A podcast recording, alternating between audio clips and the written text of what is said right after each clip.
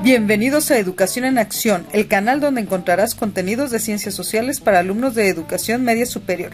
En este video abordaremos algunas ideas básicas sobre el estructural funcionalismo. ¡Vamos! En videos anteriores hemos estado abordando ideas generales de otras teorías. En esta ocasión vamos a ver las aportaciones de Merton y de Parsons al estructural funcionalismo. El nombre de funcionalismo te debe de sonar porque ya la abordamos en temas anteriores. El funcionalismo lo desarrolla Emilio Durkheim en el siglo XIX y a principios del siglo XX, pero el estructural funcionalismo tendría su aparición hasta lo que sería el final de la Primera Guerra Mundial, es decir, por ahí de 1919. El estructural funcionalismo es el resultado de la mezcla y aportaciones de otras teorías sociológicas anteriores. Se toman algunas ideas del evolucionismo, se toman otras ideas del positivismo, se revuelven con ideas del funcionalismo y tenemos un combo denominado estructural funcionalismo. Como acabo de mencionar, esta es una teoría sociológica que va a presentarse en 1919 retomando ideas de las teorías sociológicas anteriores.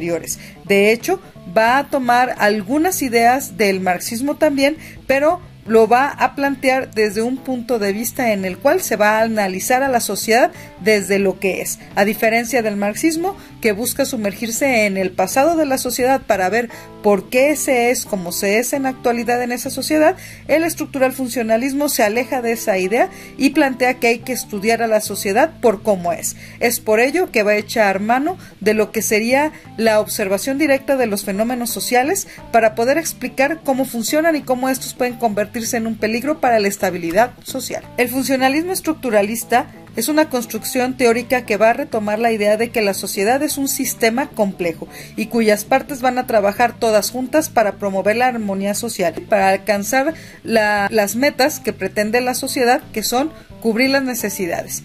Esas necesidades son establecidas por la sociedad y cada individuo tiene una función que desempeñar dentro del sistema. Entre más arriba se encuentre en la complejidad de su trabajo en el sistema, mejor remunerado será económicamente. Pero esta teoría reconoce la importancia de todos los individuos y todos los roles que se van a desarrollar a lo largo de la sociedad. Entre sus principales representantes vamos a encontrar a Robert Merton y Talcott Parsons, que retoman ideas de Emilio Durkheim y van a fusionar ideas de otras teorías para poder generar la idea del análisis de la acción social en un contexto específico que denominan sistema social. ¿Qué es una estructura? Bueno, esta teoría se llama estructural funcionalismo. Entonces retoma muchas de las ideas funcionalistas de Durkheim y las van a eh, mezclar con otra teoría que es la teoría estructuralista y de, cual, de la cual se toma las ideas de qué es una estructura. Bueno, una estructura es un conjunto de elementos que se van a encontrar interrelacionados entre sí y que conforman un todo. Hay que recordar que para los funcionalistas la sociedad funciona como un sistema orgánico, como si estuviera vivo, donde todas las partes se encuentran estrechamente vinculadas entre sí, donde cada una de las partes que lo integran es importante y esta comparación se lleva a la sociedad. Es decir, todos los individuos son importantes, todos los grupos sociales son importantes, la interacción entre todos estos van a conformar instituciones, instituciones que le van a dar la estabilidad social que se requiere para que la sociedad se reproduzca a sí misma. Como la sociedad es una estructura, entonces va a contar con las siguientes características. La primera es la autorregulación, es decir, las estructuras generan mecanismos para que no haya modificaciones ni transformaciones que la hagan cambiar de lo que realmente persigue y es la organización de esa sociedad. Es decir, que va a generar instituciones que le van a permitir corregir aquellas situaciones que son necesarias corregir y que le van a permitir seguir siendo lo que es. La conservación es otra característica de las estructuras. Todas las estructuras quieren seguir siendo lo que son, no quieren cambiar. Las personas que se encuentran en los grupos de poder eh, quieren seguir estando en los grupos de poder y para ello necesitan que las estructuras se mantengan. Es por ello que no quieren que cambien, por eso se conservan. Pero toda estructura necesita transformarse. De ahí que viene la siguiente característica de las sociedades. Una estructura para poder seguir siendo lo que es, o sea, para no cambiar y convertirse en otra cosa, necesita ir modificando aquellas partes que simplemente ya no funcionan. Es decir, necesita meter los correctivos, un ajuste por ahí, un ajuste social por allá, y eso representa transformación. Si una sociedad se mantiene totalmente estática, va a llegar un punto en que no se va a poder conservar, pero si se mantiene dinámica y va generando soluciones a los problemas que se van enfrentando los miembros de su sociedad, va a lograr generar los cambios que le permitan conservarse. Por otro lado, tenemos la característica de la totalidad. La totalidad se refiere a que para que una estructura exista, tiene todos los elementos que requiere en ese momento para existir. Es por ello que se separa un tanto de la idea marxista de que hay que revisar cómo estaba organizada en el pasado la sociedad para comprender su presente y los estructuralistas dicen no. Para poder estudiar una sociedad basta con que vayamos, lo podamos observar cómo es la sociedad, es decir, qué elementos tiene, cómo funciona, para poder de ahí empezar a estudiar sus características especiales. Vamos a empezar a trabajar con algunas de las ideas básicas de sus principales representantes. Hubo muchos autores, pero en este video solo nos vamos a referir a las ideas de Talcott Parsons y de Robert Merton. Vamos a comenzar con Talcott Parsons. Él se destacó por establecer que toda acción social, es decir, aquello que las personas hacen en sociedad, solo se puede comprender en un sistema social específico, es decir, que sus acciones tienen que ver con un contexto y ese contexto es un sistema social específico, es decir, si yo pertenezco a determinado grupo social con determinadas características, lo que yo hago con esas otras personas con las que comparto va a ser una acción social. También planteaba de que se establece la necesidad de la sociedad y esa sociedad quiere mantenerse estable.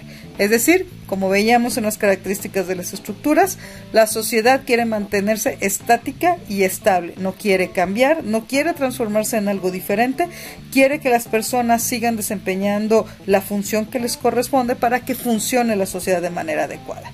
Entre los principales postulados que manejaba en su momento Talcott Parsons se encuentra el que hace una comparación entre la vida orgánica y la vida social. Y obviamente pues esto ya se había abordado en videos anteriores, sobre todo en el que tiene que ver con el funcionalismo.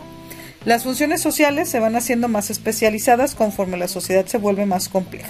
Conforme se van modernizando las sociedades y se van volviendo más complejas, las relaciones que establecen las personas se vuelven más complejas y más interdependientes.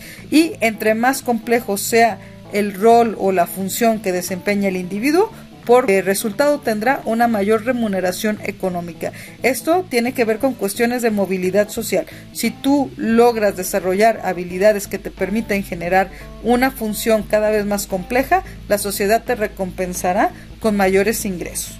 También planteaba que las acciones conscientes e inconscientes de los individuos provocan una modalidad y función de la sociedad que aquello que nosotros hacemos de manera consciente, o sea, que sabemos y esperamos determinados resultados, así como aquellas que nosotros realizamos sin pensar demasiado en ello, van a generar un impacto en la sociedad, pero ese impacto tiene que ver con el mantenimiento social.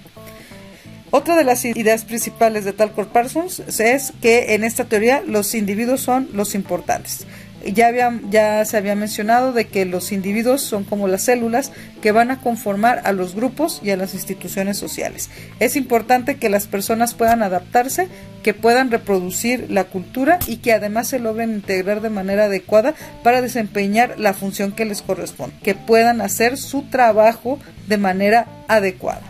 ¿Qué es un sistema social?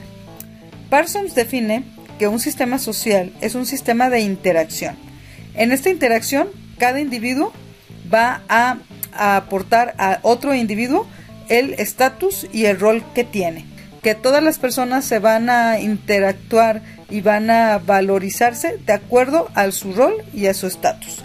Cada persona va a llevar a cabo acciones sociales y esto les va a permitir llevar a cabo un proceso mental activo y creativo. Eh, estas acciones, o sea, este intercambio que sucede cuando nos reunimos en grupos están pues destinados a mantener la estructura social, a conservar sus costumbres, sus normas y sus valores. A esto se le denomina autorrevolución y tiene que ver con la cultura. No sé si alguna vez te has puesto a pensar, por ejemplo, en la finalidad de generar una fiesta como los 15 años o de alguna manera festejar al santo patrono de determinado pueblo o porque se van a festejar, por ejemplo, las fiestas patrias de determinado país? Bueno, pues porque son de alguna manera procesos sociales o acciones sociales en los cuales van a interactuar las personas para afianzar la relación entre los miembros de la sociedad y esto le va a permitir a la sociedad seguir reproduciendo la cultura en las siguientes generaciones. Va a generar una estabilidad social fruto de una correcta integración y una correcta interdependencia de los individuos que la conforman. De esta manera, a través de este tipo de rituales sociales, la sociedad genera una autorregulación. De esta manera, las instituciones y las acciones sociales del individuo están orientadas al mantenimiento del orden social y manteniendo el orden se logra el equilibrio, que es lo que se busca en esta teoría. Ahora hablemos de la función. Una función dentro del estructural funcionalismo es un complejo de actividades que realiza un individuo para satisfacer una o varias necesidades. Hay que recordar que en esta teoría cada persona desempeña un rol, es decir, hace algo para mantener la estabilidad social. Entonces, el hacer ese algo le va a permitir obtener una remuneración que le va a dar la satisfacción de sus necesidades que pueden ser educativas, que pueden ser políticas, pueden ser culturales, etcétera. Para tal motivo, Parsons desarrolla un sistema al que le denomina ágil por sus siglas eh, de las palabras que la integran. Vamos a empezar con la adaptación. La adaptación obviamente tiene que ver con el hecho de que el individuo logra eh, asimilarse a la sociedad y logra establecer relaciones sociales sanas que le permiten estar satisfecho con el rol y el estatus que desempeña dentro de la sociedad. Las metas son obviamente el propósito que se busca a la hora de desarrollar determinada función. Entonces esa meta tiene que ver con la estabilidad social, con el mantenimiento de la cultura, con el mantenimiento del orden social, la estabilidad social y la reproducción cultural. La integración. Este tiene que ver con la correcta asimilación de las cuestiones culturales de tal manera que el individuo logra formar parte del conglomerado social sin tener mayores resistencias. Y finalmente la latencia. La latencia tiene que ver con esas acciones que nosotros hacemos pensando o sin pensar en ellas, pero que tienen un significado social. Son acciones que yo hago porque espero cierto resultado o que sin esperar ese resultado de todas maneras pues se da algo que conforma a la sociedad. Esta integración o esta situación en la cual la persona acepta su rol y su estatus, así como su integración a la sociedad para ayudar a su mantenimiento y a su estabilidad, se le va a denominar socialización. Este va a ser el mecanismo que junto con el control social se van a establecer para defender la estructura social. Acordémonos que esta teoría no quiere cambios. Esta estructura está hecha para permanecer con el tiempo haciéndose ajustes para poder modernizarse pero sin cambiar su esencia. El siguiente autor que vamos a ver algunas de sus ideas principales es Robert Merton. Robert Merton planteaba que existe dentro de la sociedad dos tipos de funciones, entre muchas otras cosas más. Las funciones manifiestas, que son aquellas donde los individuos o los grupos sociales están esperando que existan ciertas consecuencias a las acciones e interacciones que las personas llevan a cabo en la sociedad. Esas consecuencias o resultados de esas interacciones, o sea, de esas acciones, son queridas y son conservadas por los miembros de una sociedad o un sistema social. ¿Por qué? Porque van a ayudar a la integración de los mismos individuos a la sociedad. Es decir, son acciones que van a permitir a la sociedad conformarse como tal, como un bloque, como una unidad y que le va a permitir reproducirse en el tiempo. ¿Cuál puede ser un ejemplo de eso? Bueno, en la estructura social existe la institución de la escuela. La escuela tiene una función y la función de la escuela básicamente es no solamente hacerle llegar el conocimiento científico a la persona, sino además de que le va a ayudar a socializar y le va a ayudar a establecer cuáles conductas son aceptables y cuáles no dentro de la convivencia social. Las funciones latentes son aquellas cuyas consecuencias objetivas van a contribuir a la adaptación social, pero no son observadas ni son queridas por los miembros de una sociedad.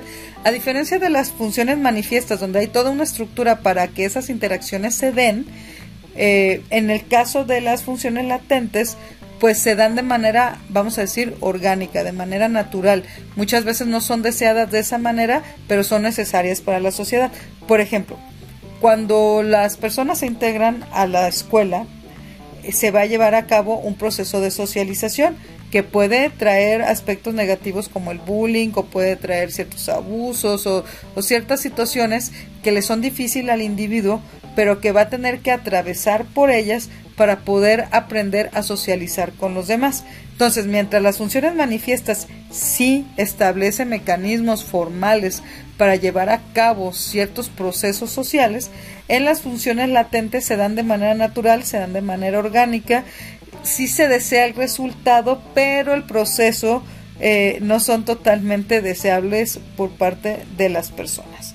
Bueno, hemos terminado el video de hoy.